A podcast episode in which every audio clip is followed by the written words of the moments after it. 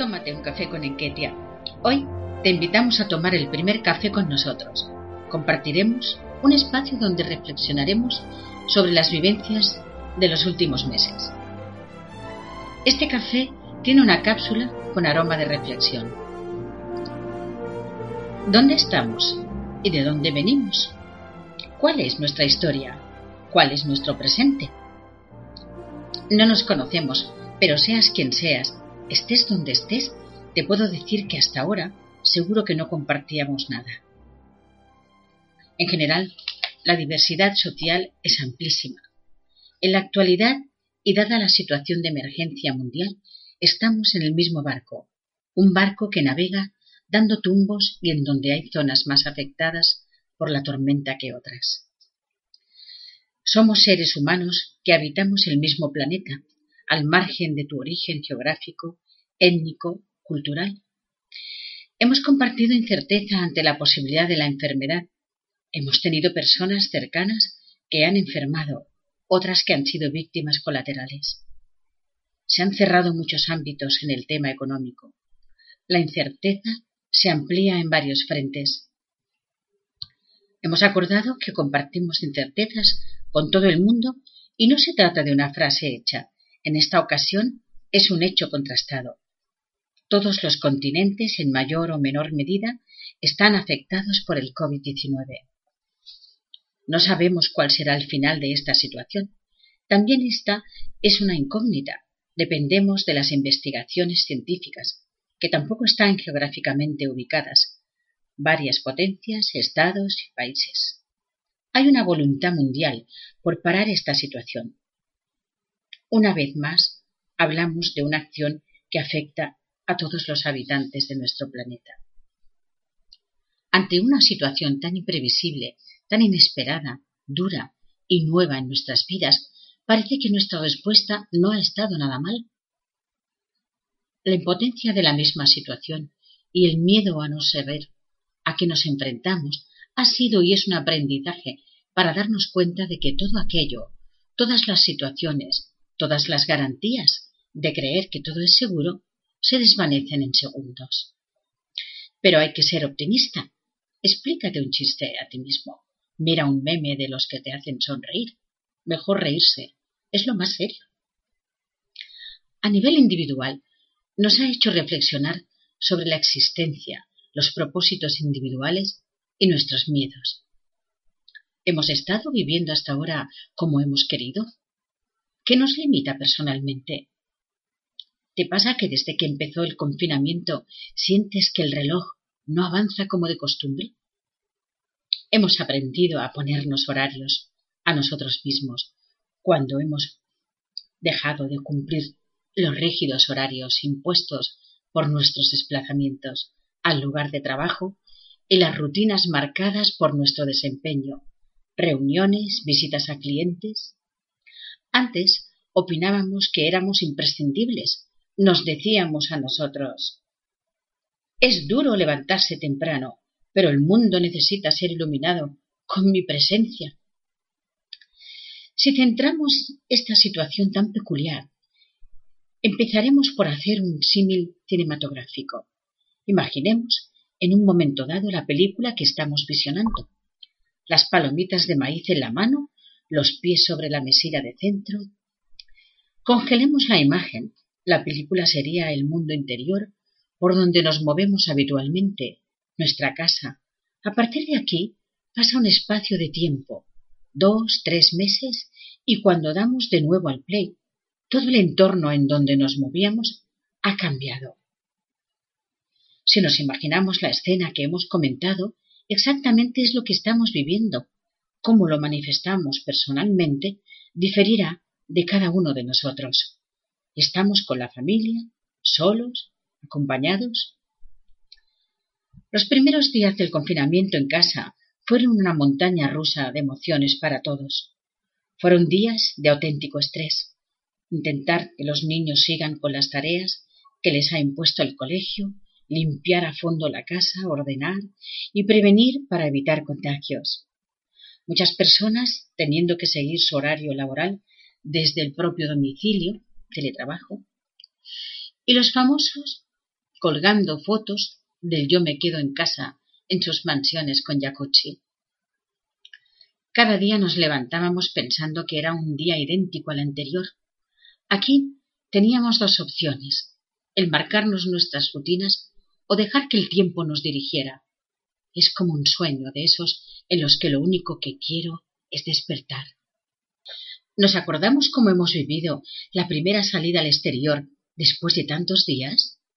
¿Qué percepción de seguridad tenemos ante las medidas del exterior? El primer día de salida puntual al supermercado, en la puerta de nuestra casa, nos cubrimos con una mascarilla de alta protección, nos lavamos las manos con gel hidroalcohólico, nos ponemos los guantes y nos lanzamos a la calle como los astronautas al pisar la luna por primera vez. Después de relatar esta primera fase de nuestras vivencias, pasamos al análisis desde un punto de vista más positivo. Hemos estado unos meses sin salir de casa, hemos tenido tiempo de pensar, leer, hacer cosas que no hacíamos por falta de tiempo, como por ejemplo acabar con las reservas de harina, chocolate, levadura, en el supermercado, pero lo hemos disfrutado mucho. La seguridad se ha esfumado para dar paso a la incertidumbre. Este es nuestro ahora. Contrariamente a lo que parece, no es una situación poco favorable, más bien todo lo contrario. Son las situaciones de incertidumbre las que nos obligan a reflexionar y dar paso a la imaginación para encontrar salidas en este nuevo escenario, la creatividad que no es más que la inteligencia divirtiéndose.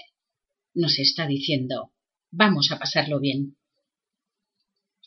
Durante meses, las calles que han estado habitualmente vacías ahora nos suponen un reto.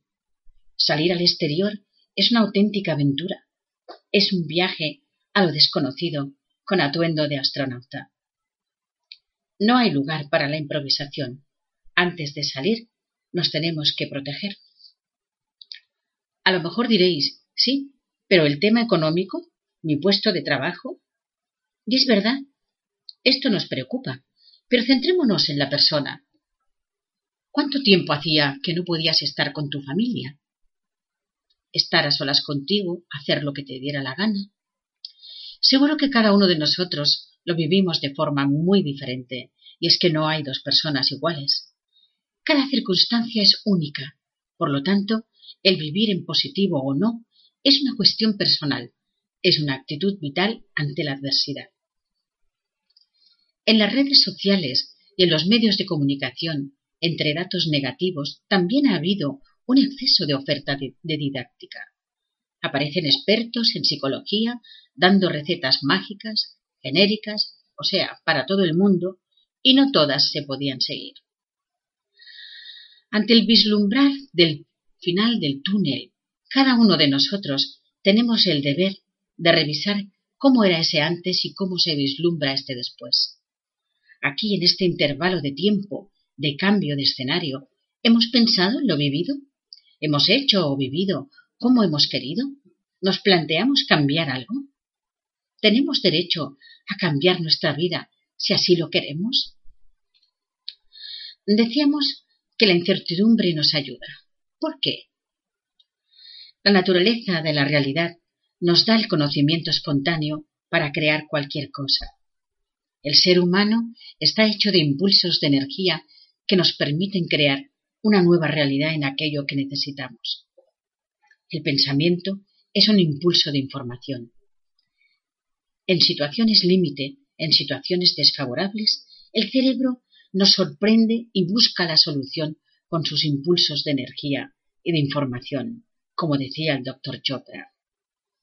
¿Qué nos exige? Que nos centremos en algo, que concretemos, que nos enfoquemos. Así es como empieza la transformación de ser negativo a ver otras posibilidades que tenemos y no sabemos cómo llegar a ellas. En periodos de incertidumbre como el que estamos viviendo, nuestro corazón nos exige un esfuerzo, el esfuerzo de concentrarnos en conseguir aquello que anhelamos.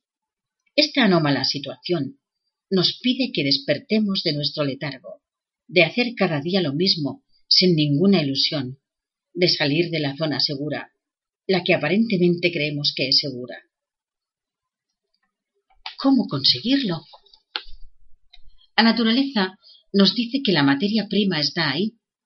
Nosotros formamos parte de ella, con gran suerte de que podemos tomar decisiones, podemos cambiar de actitud ante la vida, ante los problemas, podemos aprender y hasta podemos conseguir lo que nos proponemos sin sufrir.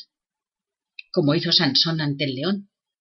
Podía haber sido su desayuno y ser su materia prima, pero decidió luchar contra él, cambió su actitud ante la vida.